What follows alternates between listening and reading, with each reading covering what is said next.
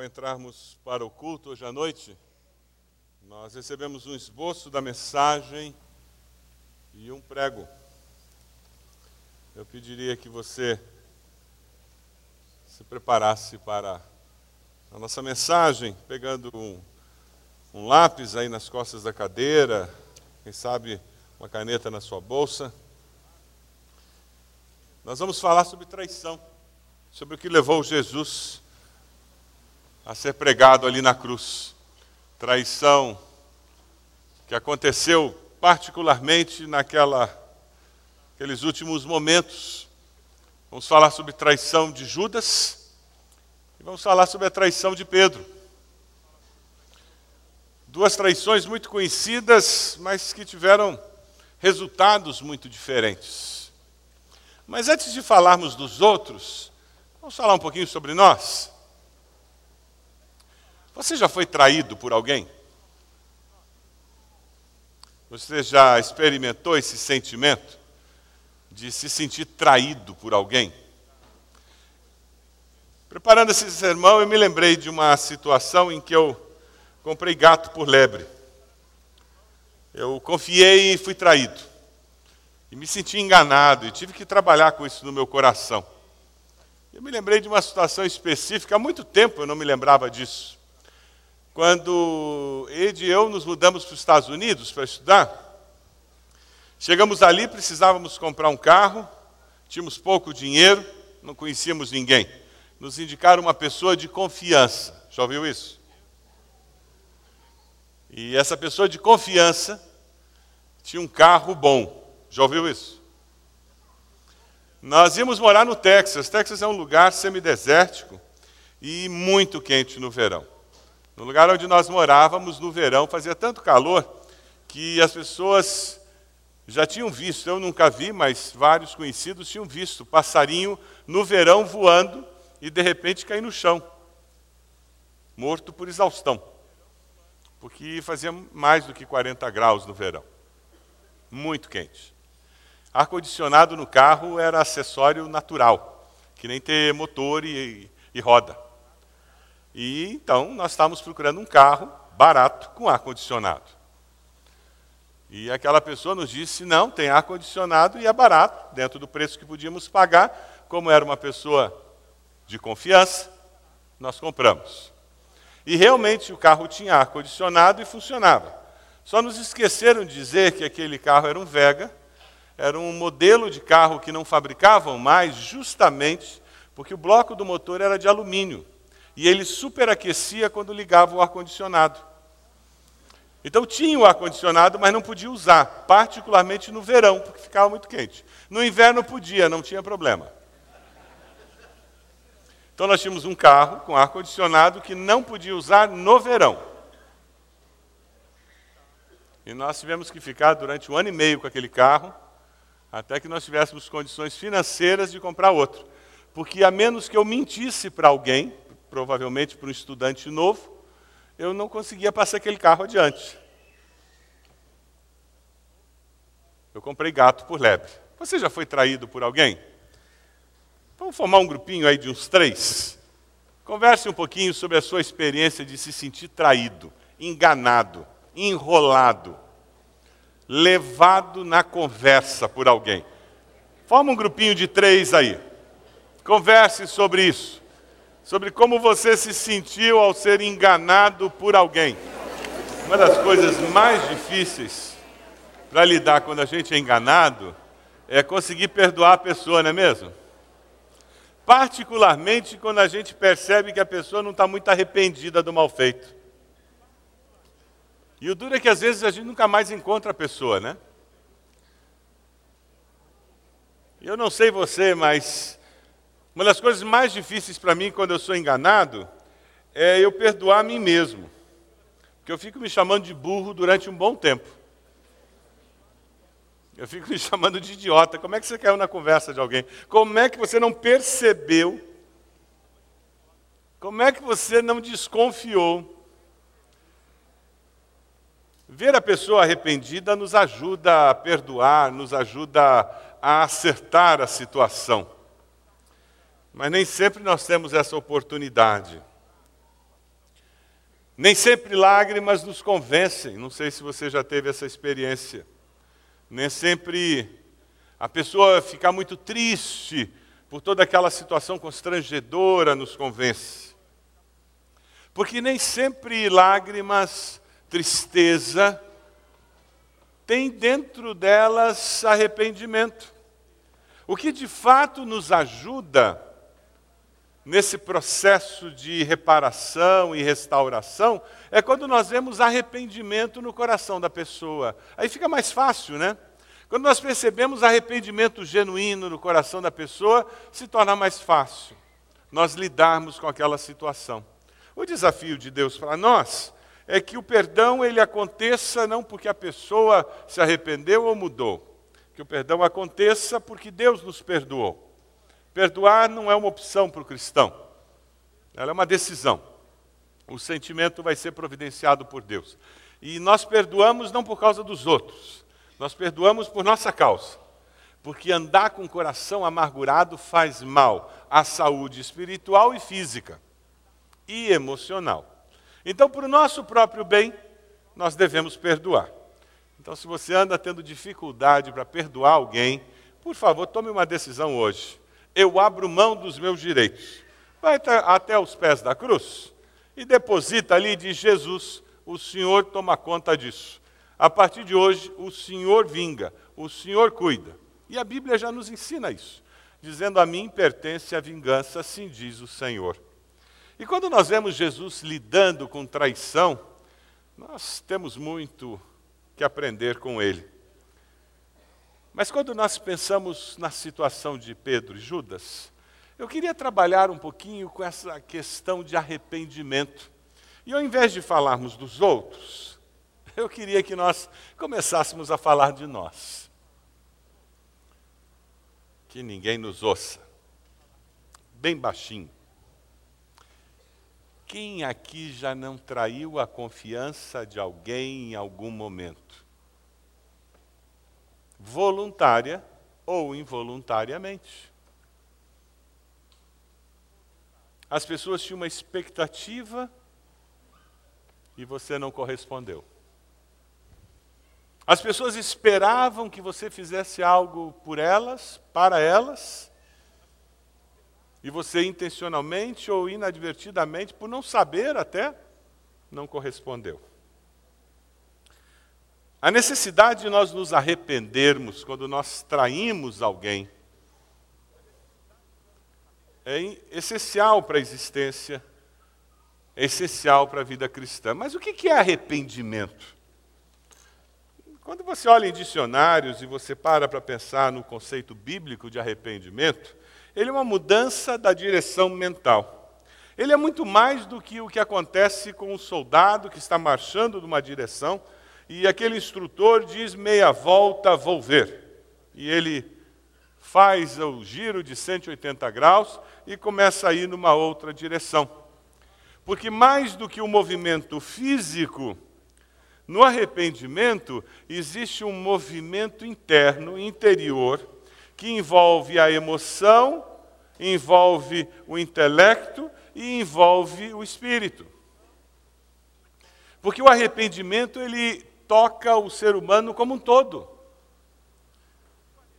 A nossa dificuldade é que nós seres humanos somos ótimos em nos movermos fisicamente. E a nossa mente continua pensando e indo na outra direção. Nós deixamos até de fazer determinada coisa, mas o nosso coração continua fazendo. Eu não acesso mais aquele site pornográfico na internet, mas a minha mente continua acessando, simplesmente revendo o que ela já viu. Eu não conto mais aquelas mentiras, mas eu continuo morrendo de vontade de mentir e achando que não é tão ruim assim. Quando nós falamos em arrependimento genuíno bíblico, ele produz uma mudança na postura física, mas muito mais na postura emocional, intelectual e espiritual do ser humano.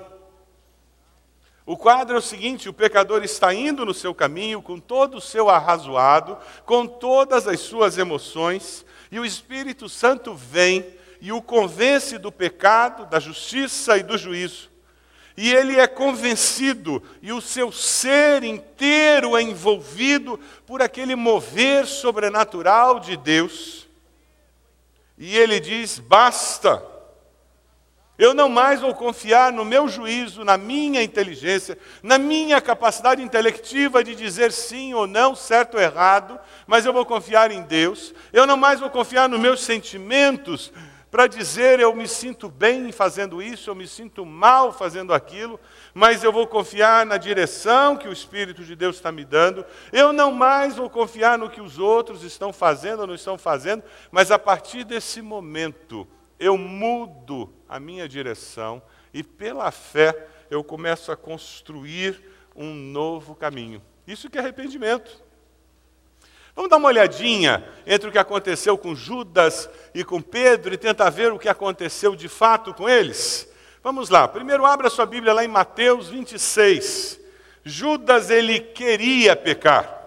Uma das coisas que nos chama a atenção em todo esse processo de Judas é que quando ele traz Jesus, ele queria fazer. Ele usou a sua capacidade para tomar decisões, um, algo que faz parte da imagem e semelhança que nós temos com Deus, essa capacidade para escolher livre-arbítrio, e ele queria pecar e ele intencionalmente pecou. Mateus 26, 14 a 16.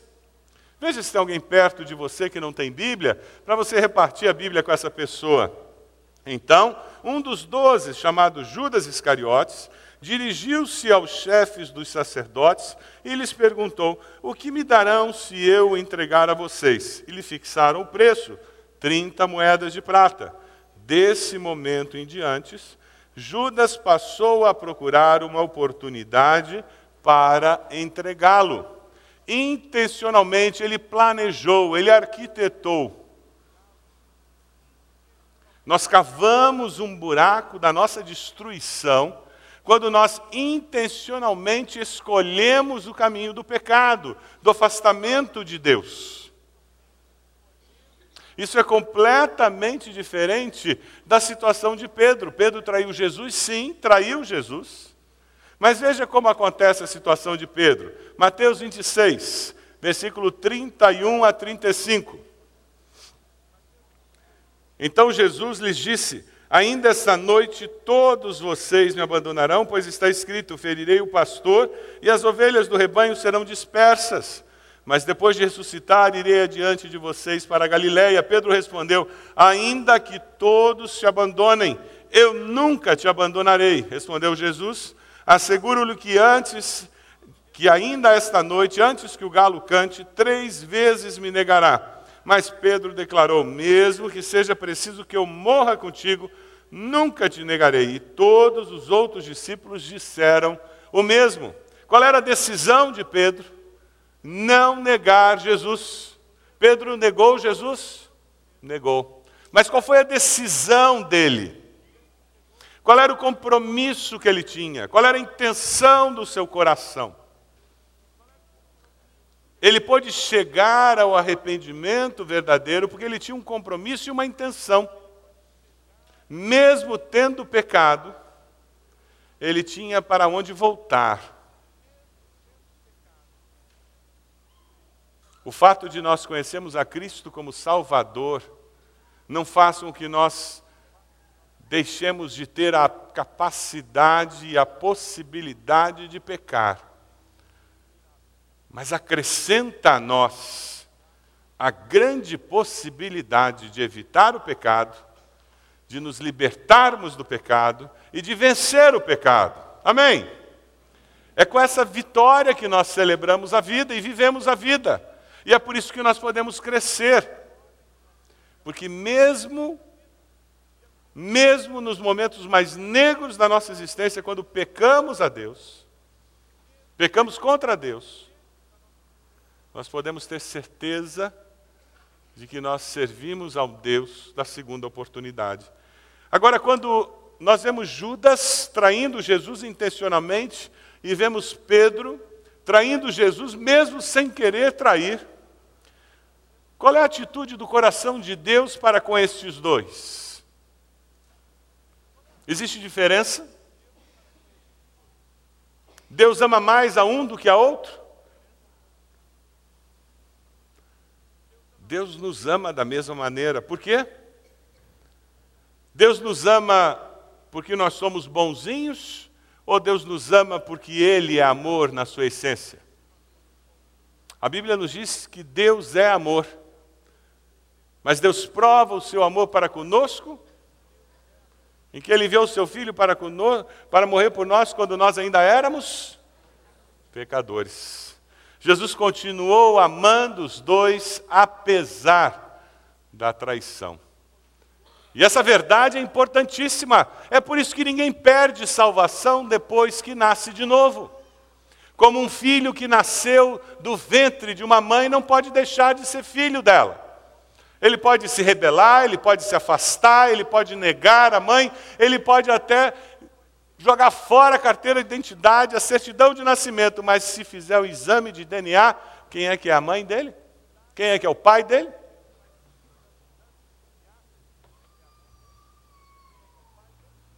Jesus continua amando os dois. É maravilhoso viver com essa segurança.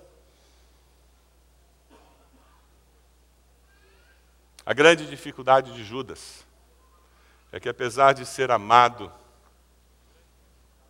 ele nunca amou. A nossa grande dificuldade é que, infelizmente, muitos que estão sempre conosco, congregam conosco, se dizem discípulos de Cristo, nunca nasceram de fato espiritualmente. São apenas cristãos nominais, religiosos.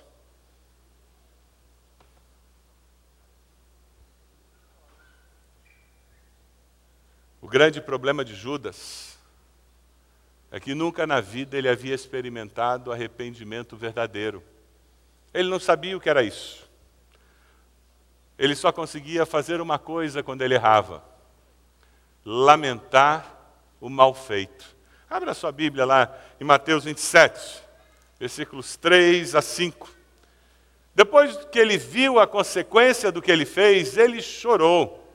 Ele viu a, a desgraça que ele havia criado. Ele tentou resolver o assunto com as suas próprias forças. Mateus 27, 3 a 5. Quando Judas, que o havia traído, viu que Jesus fora condenado, foi tomado de remorso. Remorso não é arrependimento.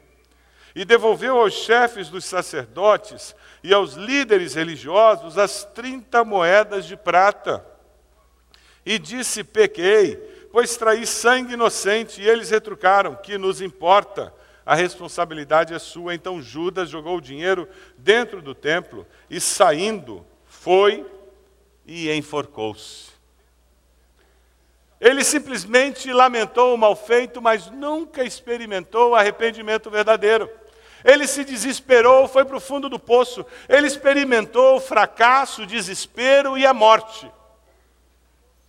O mesmo Satanás que o levara a pecar contra Jesus foi aquele que o acusou até levá-lo ao desespero da morte. Porque é assim que o diabo trabalha.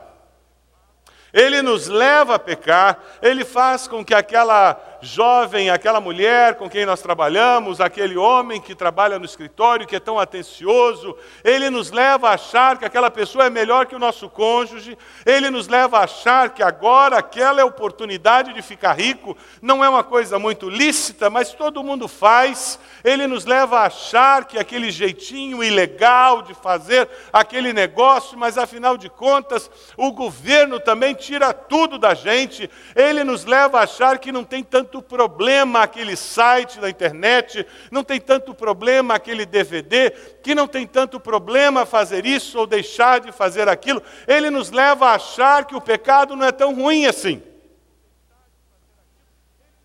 E esse mesmo Satanás, que nos manipula e nos incita e nos leva a achar o pecado prazeroso, ele depois começa a nos acusar e a nos jogar no chão, a nos fazermos, fazer nos sentir como a pior parte da escória da sociedade, da humanidade.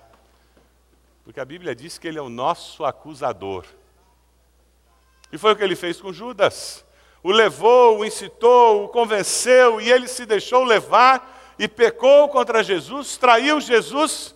E agora é Satanás que o leva ao desespero, o coloca num beco sem saída e naquele desespero ele chega a ponto da insanidade de tirar a própria vida. Você quer saber se é o Espírito de Deus ou Satanás que está trabalhando no seu coração? O Espírito de Deus nunca vai colocá-lo num poço sem saída, num beco sem saída. O Espírito de Deus, quando ele trabalha no nosso coração, ele sempre nos aponta a solução, porque ele sempre nos convence do pecado para buscarmos o perdão ele sempre nos mostra o erro para mostrar a restauração. O nosso Deus não tem alegria em nos destruir, Satanás sim. Então, o dia que você pecar e for convencido do seu erro, e o sentimento for de que não tem mais jeito, pode repreender, porque é demônio. O que aconteceu com Judas é que ele se entra na história, sim, como aquele que é lembrado porque escolheu trair o mestre. O pessoal que tem um pouco mais de idade deve lembrar do costume que existia antigamente na Sexta-feira Santa. Hoje em dia a gente não vê mais isso, né? Lembra o que o pessoal fazia nas ruas, dos bairros, na sexta-feira? Saía malhando Judas. É no sábado? Era sábado? Sábado, meio-dia, na minha cabeça era sexta. Nunca mais eu vi isso. Alguém fazia um boneco e para a garotada era uma farra. Eu nem sabia o que era aquilo, mas eu gostava da farra. Foi depois de muito tempo que eu vinha descobrir o que era aquele boneco. Eu sabia que a farra era boa. Ele entra para a história da humanidade como aquele que traiu o Filho de Deus. Você já viveu esse sentimento de fundo de poço, de beco sem saída, falta de esperança? Você já ouviu na sua mente aquela frase: agora não tem mais jeito, é melhor você desistir de tentar ser crente? Você já ouviu uma frase no teu ouvido dizendo: eu não sei por que, que você ainda tenta, você não tem mais jeito. Se você ouviu essa frase, próxima vez, pode repreender. A Bíblia diz: humilhai-vos diante da poderosa mão de Deus, resistiu o diabo e ele fugirá de vós. Porque o Espírito de Deus jamais diria isso a você e a mim. Sabe como é que o Espírito de Deus trabalha e o resultado que ele produz? Foi a obra que aconteceu no coração de Pedro. Abra sua Bíblia lá em Lucas 22. Vamos lá para Lucas. Lucas capítulo 22, versículo 59. Lucas 22, 59. Aquele Pedro que disse: Senhor, eu vou morrer, mas eu não nego o Senhor. Senhor, eu vou ser crucificado, eu vou para qualquer lugar, eu jamais vou morrer. E o Senhor disse: Olha, antes do galo cantar três vezes, você cantar, você vai me negar, e vai me negar três vezes. Olha lá no 59. Cerca de uma hora mais tarde, outro afirmou: Certamente esse homem estava com ele, pois é Galileu. Pedro respondeu: Homem, não sei do que você está falando. Falava ele ainda quando o galo cantou. E o Senhor voltou-se e olhou diretamente para Pedro.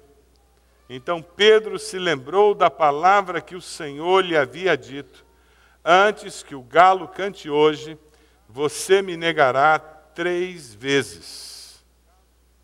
Eu não queria encontrar esse olhar de Jesus. Você pode imaginar? Agora, por outro lado, eu queria encontrar esse olhar de Jesus depois de pecar. Esse olhar devia ter muita graça e misericórdia.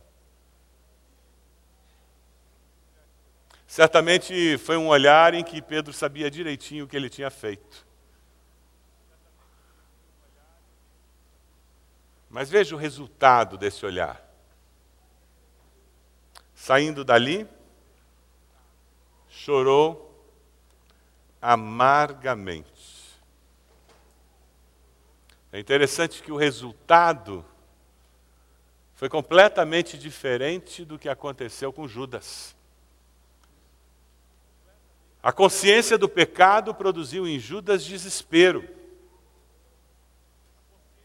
A consciência do pecado em Pedro produziu arrependimento. Ele encontra perdão. Ele persevera buscando ao Senhor. Ele se torna um líder do movimento cristão. Ele se reencontra com o Senhor. Ele espera o Cristo arrependido. Ele se encontra com o Cristo ressurreto. É impressionante que ali na praia ele reafirma o compromisso dele com Jesus. Ele diz que ele vai cuidar das ovelhas do Senhor. Quando existe arrependimento no coração, quando nós deixamos o Espírito Santo fazer a obra de restauração em nós, existe perdão, existe paz, existe um novo começo. Quando nós celebramos a ceia, nós o fazemos porque nós precisamos ser relembrados disso de que quando o Espírito nos convence do pecado, da justiça e do juízo, não é para nos jogar no chão, mas é justamente o contrário. É para nos mostrar um caminho mais excelente de vida, é para nos levantar para um nível mais alto na vida, é para nos mostrar uma maneira ainda melhor de se viver a vida.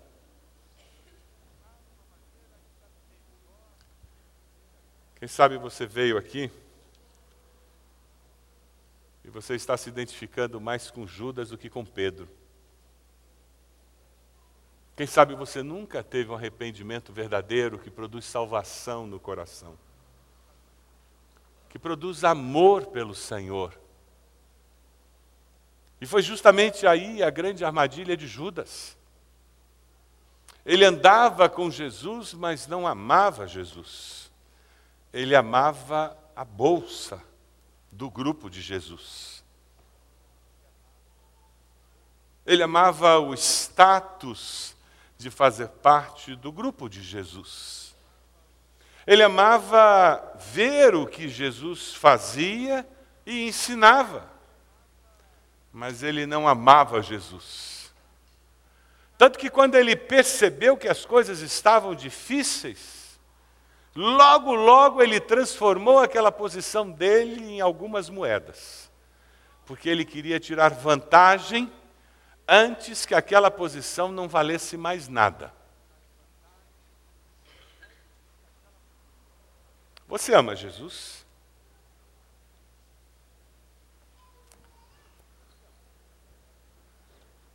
Porque não tem como ser discípulo de Jesus sem amá-lo verdadeiramente.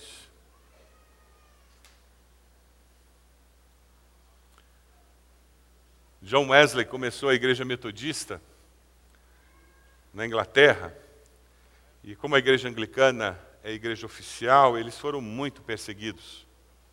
E eles se encontravam escondidos em celeiros, nas fazendas, e conta a história que uma vez eles estavam se encontrando num celeiro, Algumas pessoas descobriram que eles iam fazer um culto naquele celeiro e combinaram tudo para acabar com aquele culto.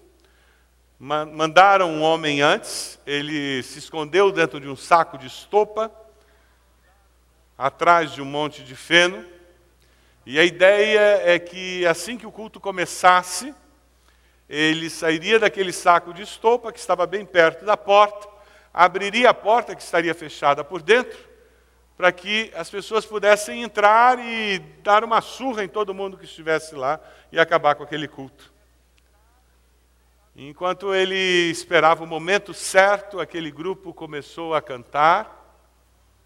Cantaram um hino, dois, bem baixinho para não chamar a atenção. Pessoas começaram a dar o testemunho do que Deus tinha feito na vida delas naquela semana, como o poder de Deus tinha atuado, transformado situações, respostas de oração que eles haviam recebido. E aquele homem prestando atenção em tudo aquilo, e de repente chegou alguém e começou a pregar uma mensagem. E naquela noite, o culto foi até o final. Porque alguém, alguém, foi tocado pelo poder de Deus e se arrependeu da vida que estava vivendo. Alguém resolveu admitir que o que ele fazia era pecado e resolveu parar de pecar. Se nós formos dar uma definição bem simples do que é arrependimento, arrependimento é admitir o pecado seja ele de ação ou omissão, e parar de pecar, viver diferente. Só isso. Porque no passado Deus não levou em conta essa ignorância, mas agora Ele ordena que todos, em todo lugar, se arrependam. Quando nós vemos as cruzes, pensamos na morte de Jesus. Quando nós celebramos a ceia do Senhor, nós somos confrontados com a nossa necessidade de diariamente nos arrependermos. Arrependimento faz parte da nossa história, para que possamos viver em novidade de vida a cada dia. Arrependermos-nos de ações, arrependermos-nos de omissões, arrependermos-nos de sentimentos, de intenções, arrependermos-nos de motivações, para que a nossa vida possa experimentar santificação, para que a imagem de Cristo seja moldada em nós. Eu queria que nós lêssemos um texto de 1 João, vai ser projetado na tela, bem devagar deixando Deus trabalhar no nosso coração com esses textos, pensando nesse contraste entre Judas e Pedro, pensando nesse contraste de alguém que traiu a Jesus e encontrou desespero, pensando em alguém que traiu a Jesus, mas encontrou graça e misericórdia. Quem sabe hoje o olhar de Jesus vai encontrar-se encontrar com o seu. E ao celebrarmos a ceia do Senhor, você encontrará graça e misericórdia do Senhor para ter um recomeço.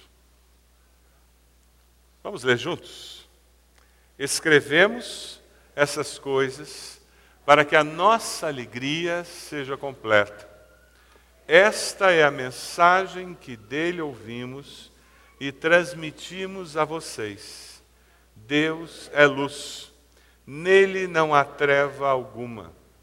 Se afirmamos que temos comunhão com ele, não andamos nas trevas, mentimos e praticamos a verdade. Se, porém, andarmos na luz, como ele está na luz, temos comunhão uns com os outros, e o sangue de Jesus, seu Filho, nos purifica de todo pecado. Se afirmarmos que estamos sem pecados, enganamos a nós mesmos e a verdade não está em nós. Se confessarmos os nossos pecados, Ele é fiel e justo para perdoar os nossos pecados e nos purificar de toda injustiça. Se afirmarmos que não temos cometido pecado, fazemos de Deus um mentiroso e a Sua palavra não está em nós. Você podia fechar seus olhos? Você tem apenas se lamentado pelos seus pecados? Você tem apenas reconhecido o erro? Ou você tem se arrependido? Você tem lamentado as consequências dos seus erros? Ou você tem abandonado os seus erros? Você tem experimentado o perdão e a mudança de vida? Ou você tem simplesmente prosseguido, carregando um fardo nas suas costas, porque você não tem resolvido as suas culpas? Eu queria convidá-lo a levar suas culpas aos pés da cruz.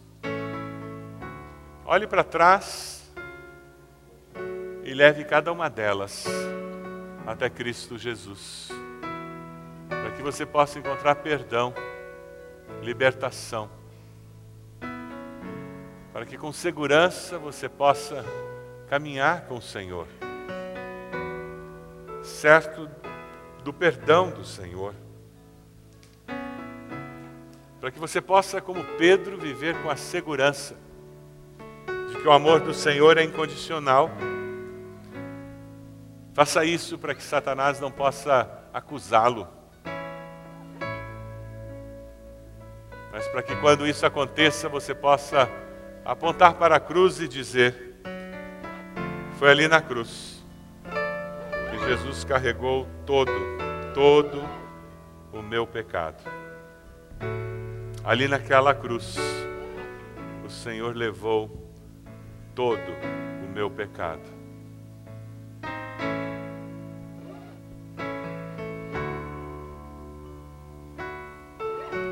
Você consegue se lembrar de pecados perdoados? Foi uma luta para você levar até a cruz e encontrar perdão, mas hoje você se sente liberto. Quando você lembra daqueles pecados, você não sente peso nem acusação, mas teu coração se enche de gratidão. Louve a Deus por isso. E diga a Deus obrigado por essa graça maravilhosa. Obrigado por esse perdão que traz libertação. Louvado seja nome do Senhor. Deus, nós te louvamos, porque ali na cruz o Senhor Jesus carregou todos os nossos pecados, porque podemos cantar dessa cruz porque sabemos que todas as maldições foram colocadas ali, todos os nossos pecados, as nossas iniquidades, porque o castigo que nos traz a paz estava sobre eles, sobre Cristo Jesus. Louvado seja o nome do Senhor. Ó Deus, obrigado porque nós podemos celebrar essa realidade, porque as nossas vidas foram transformadas pelo Teu poder, porque existe novidade de vida em nós, porque o Teu Espírito nos liberta, nos convence do pecado, da justiça e do juízo, e nos lembra de tudo que o Senhor Jesus ensinou, porque o Teu Espírito é o teu poder agindo em nós e nos capacita para viver uma nova vida. Louvado seja o nome do Senhor. Nós te adoramos, Senhor. Nós te engrandecemos por isso. Nós te glorificamos por isso. Nós te exaltamos por isso, Senhor. Ó oh, Deus.